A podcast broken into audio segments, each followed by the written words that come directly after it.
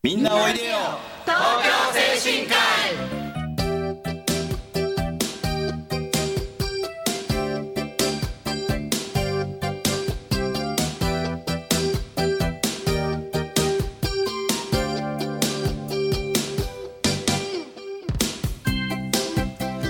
番組はハートフルたなしフローラたなしを運営する社会福祉法人東京精神科医のスタッフが西東京市の高齢者支援活動を多角的にご紹介してまいります。一般にはあまり知られていない介護の現場地域とのつながりそして東京精神科医独自の取り組みなどのお話を中心に分かりやすくお送りしてまいります。進行役を務めますのは東京精神科医フローラたなし相談員尾形と東京精神科医フローラ田無指定居属介護支援事業所ケアマネージャーの菅野と FM 西東京の直美です。はい、えー本日のテーマは社会資源というテーマでお話ししたいと思います。それではみんなおいでよ東京精神科医スタートです。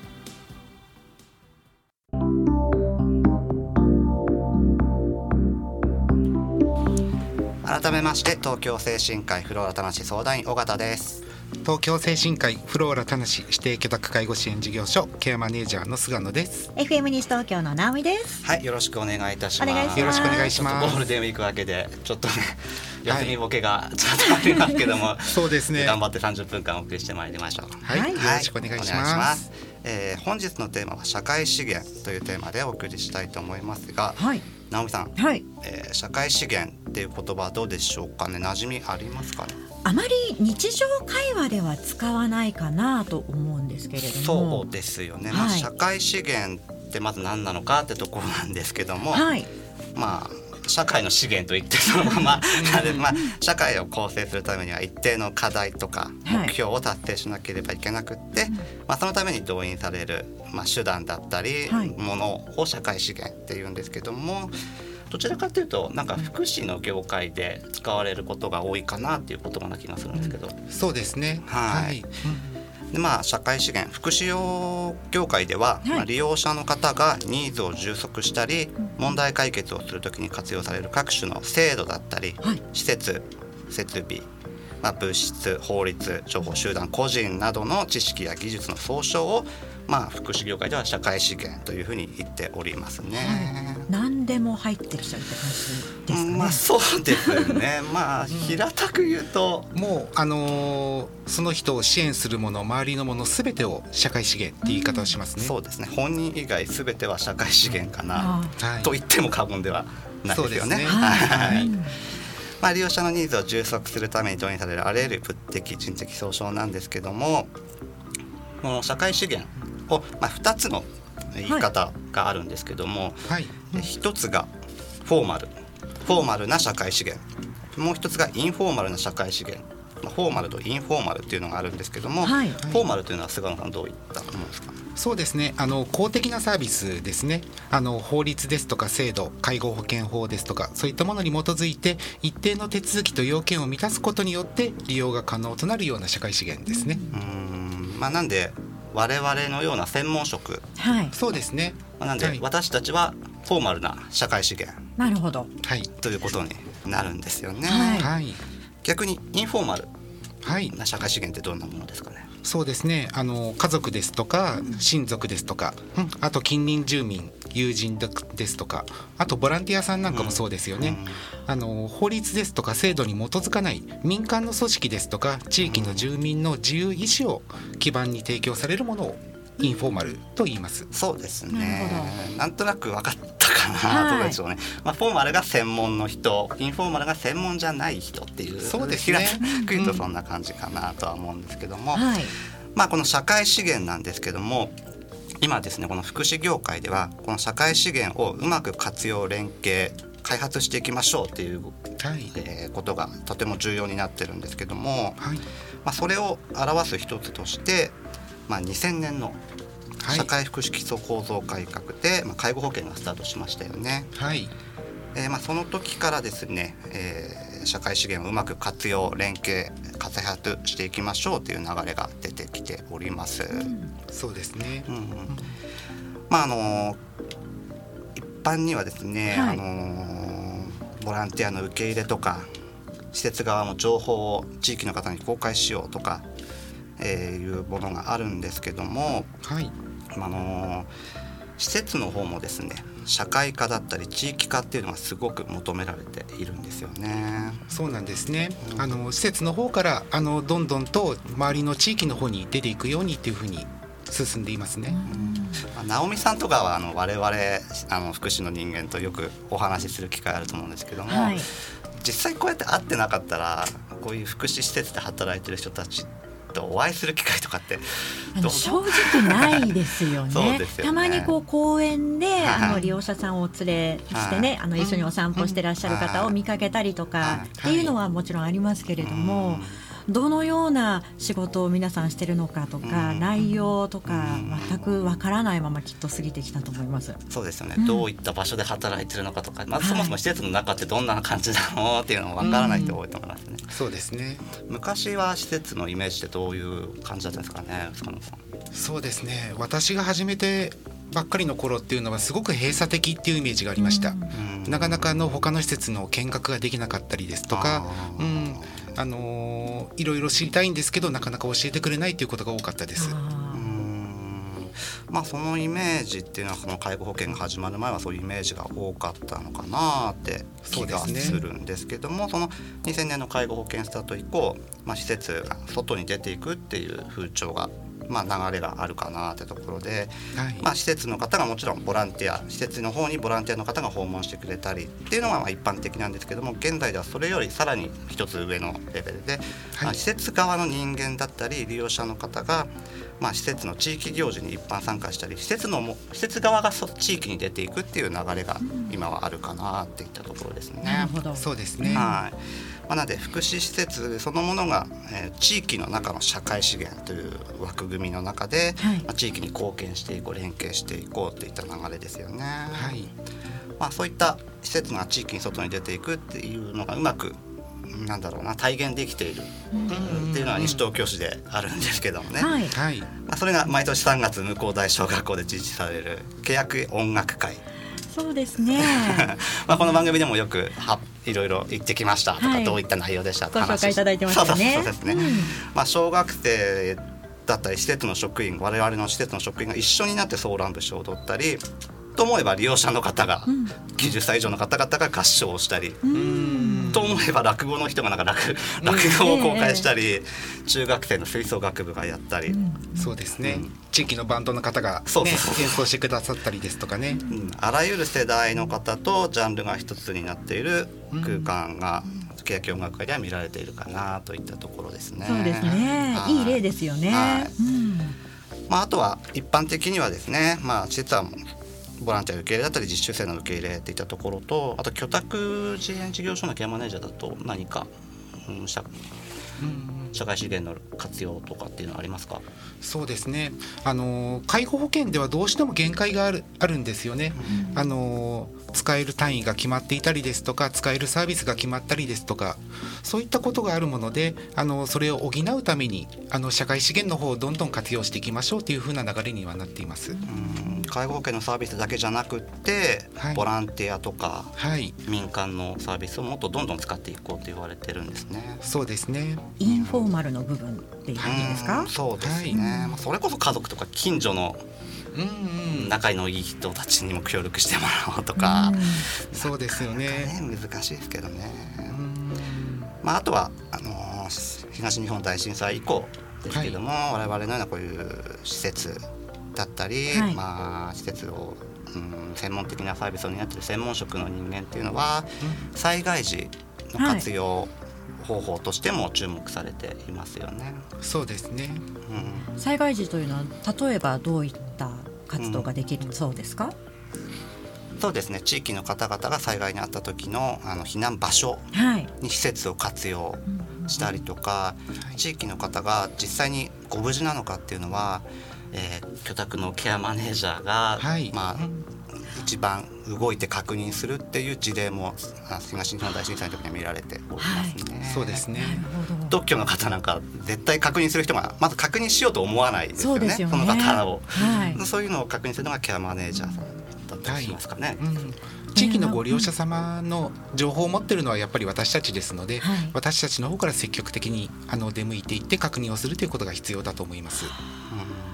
すごく大変なお仕事ですよね。そうですね。そうですよねまあそういう意味で地域の社会資源として活躍しなきゃいけないっていったところですよね。そうですね。うんではここで一曲お届けしていきたいと思うんですけれども、はい。尾形さんのセレクトですね。はい、すみません、えーロストインタイムというバンドの、えー、5月の桜といった曲なんですけども、まあはい5月の桜っていうのは、今の時期、はい。はい、あの宮城県はですね、えーちょっと寒いんで5月に桜が咲くんで今頃ちょうど咲いてるんですけども、えーこの5月の桜っていう曲はですね東日本大震災以降の、えー私の地元である宮城県の歌を歌でございますんで皆さんよかったら聴いてください。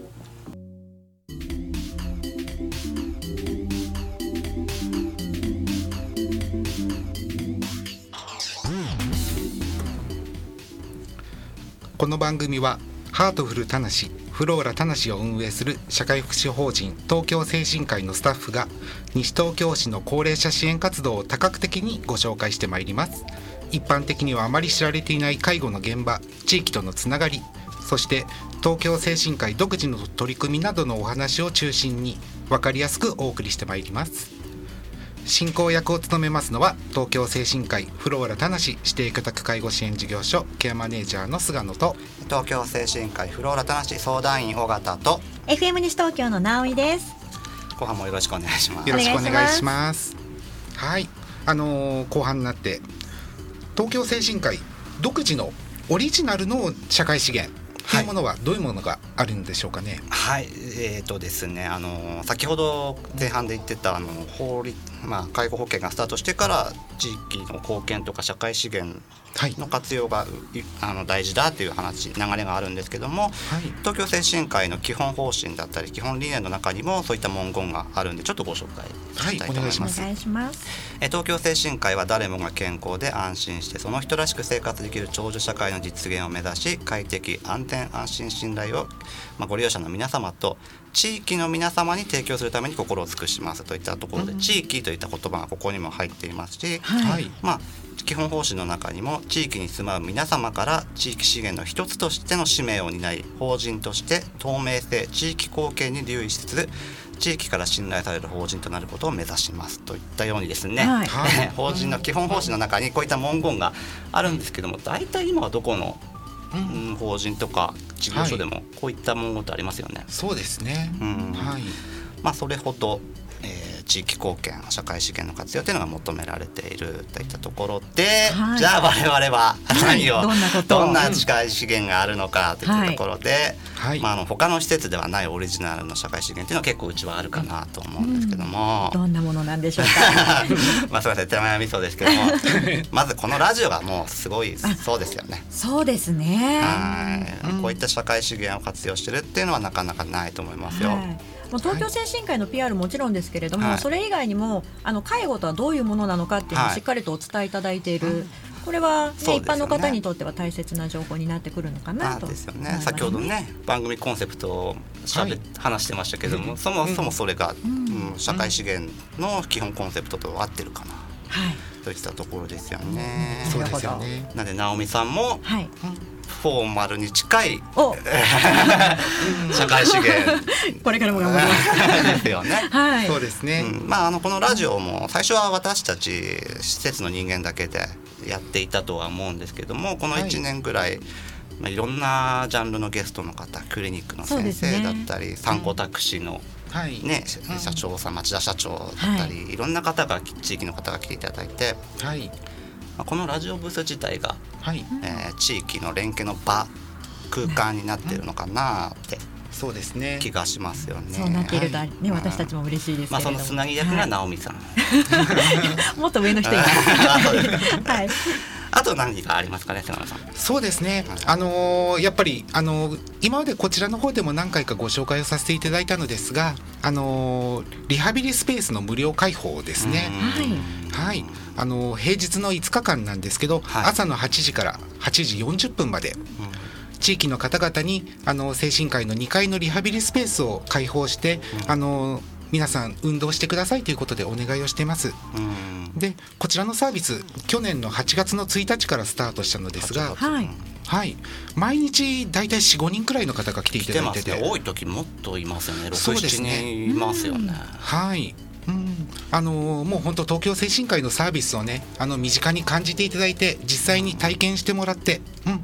あのーそれがね実際に、あのー私たちへのサービスのつながりっていうことにもなってるのかなと思います。はい。まあうちこのラジオのねパーソナリティメンバーにもリハビリのメンバーがいて、まあ、い。つも宣伝しているんですけども、あの朝8時から8時40分の間もうプラッと施設の方に来ていただければ、はいリハビリの訓練が無料でできるもう誰でも OK っておっしゃってましたもん OK ね。でございますね。そうですねあの、はい車でき、うん、徒歩圏内自転車とか徒歩で来れる方限定ですけども、はいはい、まあ運動しに来ましたと言ってくれれば使えるんですね。まあこういった取り組みしてるとこっていうのはなかなかないかな。ないと思いますねっていったところですよね。ずっとこう毎日4、5人ぐらいの方が参加されてるということで、はい地域に根付き始めて来てるんですかね。そうですね。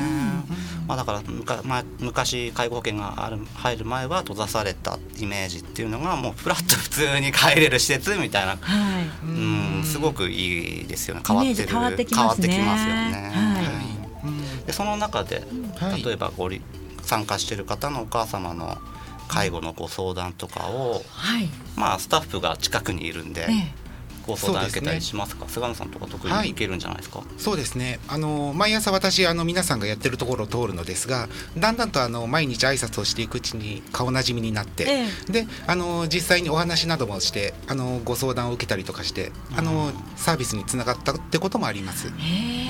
すごいですその方もありがたかったでしょうね。そうですよね。まずサービスをスタートするのにまずちょっと尻込みしちゃうかなってところがあるんですけどもサービスをスタートするにはまずケアマネージャーがケアプランを作らなきゃいけないっていったところで毎朝ケアマネージャーがプラッと出勤してくるわけですから。プラッと。ね。そうですね。あはい。菅野さんもいつもあれだよね。遅刻ギリギリだから。いやそそんなまあそうですね。遅刻ギリギリに出勤した私と菅野さんもよく地域の皆さんともご挨拶してね、はい。気軽にお話できるっていう、やはりあの顔知ってる方にお話ってしやすくなりますので。そうですよね。そうですね、うん、あの私の方からも逆に声をかけやすくなりますし、ええ。はい、なんだかいい形で流れてますね。そうですね、例えばそのたそこでケアマネージャーさんが決まりましたってなった時に、はい。じゃあ何かサービスを受けようって言った時に例えば特別養護老人ホームのショートステイで2泊3日使いたいとか、デイサービスを使いたい、訪問リハビリをしてみたいっていうことがあった時にはすぐに私たちの方に話も来ますので、はい。私たちの法人でそういったものが全て、えー補えるかなっていった、私たち法人合宿型としてのメリットがすごく生かされてるかなっていう。スピーディーになりますね利用される方もね。ですよでもちろんそれを狙ってたわけじゃないってところがすごいかなってところですね。そうですね。はい。相乗効果が出てきてますね。そうですよねれいつまでやるんでしょうね。これ。無 料そうですね。あのやってるね理学療法士の方はちょっと大変なのかもしれないですけど。朝早いですしね。そうそうそう。はい。ええ。あでもぜひ続けてもらいたいですよね。本当ですね。うん。でまたこれってあの職員さんの方にも開放してますので、ええ。はい。あの割と職員さんもご自由にあの自由に、はい、リハビリをしたりとかして、はい、あとあの、うんストレス発散にもなりつつ。そうですね、あの健康づくりにもなりますし、はい。やってるんですか？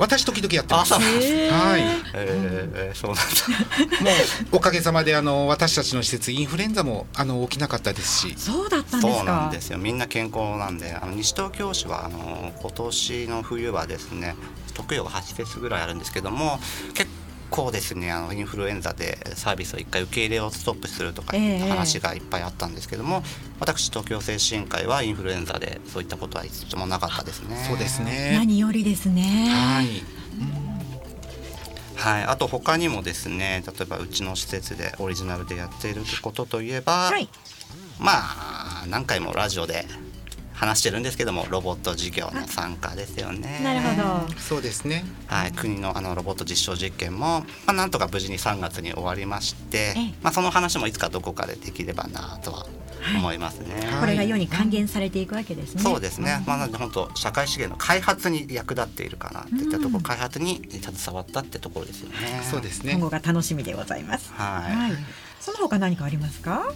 あと夏祭りを毎年8月の月末に行ってるのですが、はい。もう地域の方々に開放して、うん。あの皆さんどうぞ本当にもう来てくださいというような形でやってます。そうですね。あの焼き鳥とかも無料で食べれるんで、ええ。はい。地域の方も結構来てくれて、はい。花火もあるっていうイベントそうですね。ね。あの毎年花火担当私がですね 1年に1回一番頑張ってやる仕事なんで。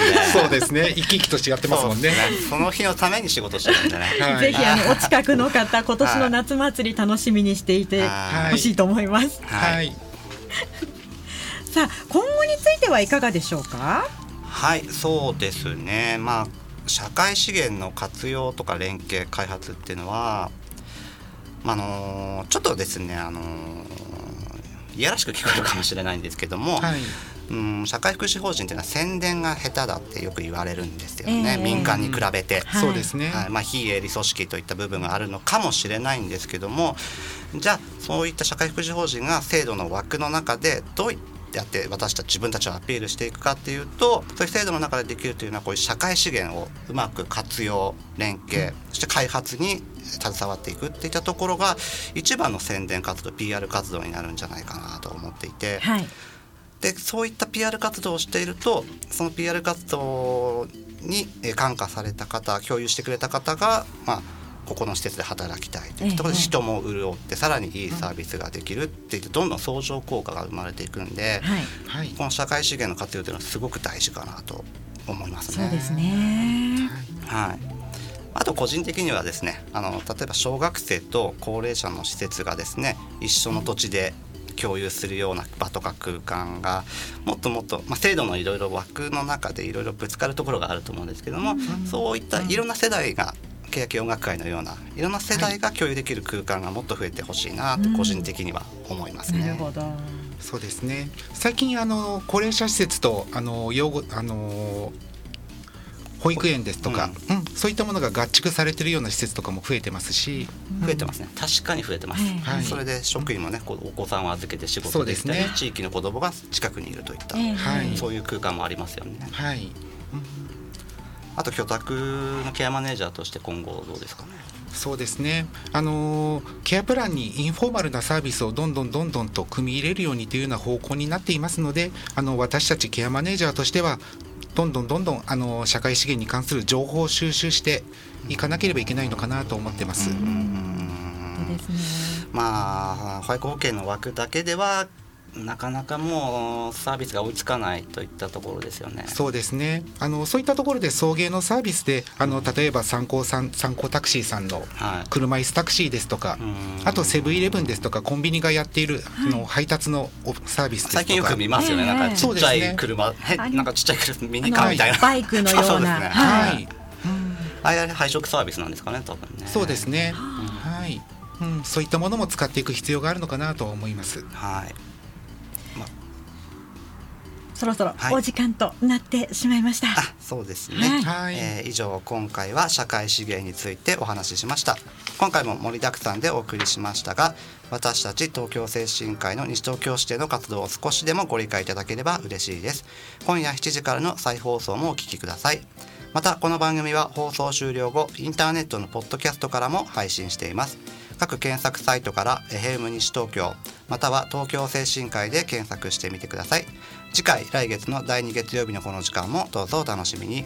ここまでのナビゲーターは東京精神科医フローラ田無相談員尾形と。東京精神科医フローラ田無指定居宅介護支援事業所ケアマネージャーの菅野と。FM 西東京の直美でお届けいたしました。来月の第2、えー月曜日もどうぞお楽しみよろにしくお願いします。よろしくお願いします。それでは次回もせーの。みんなおいでよ。東京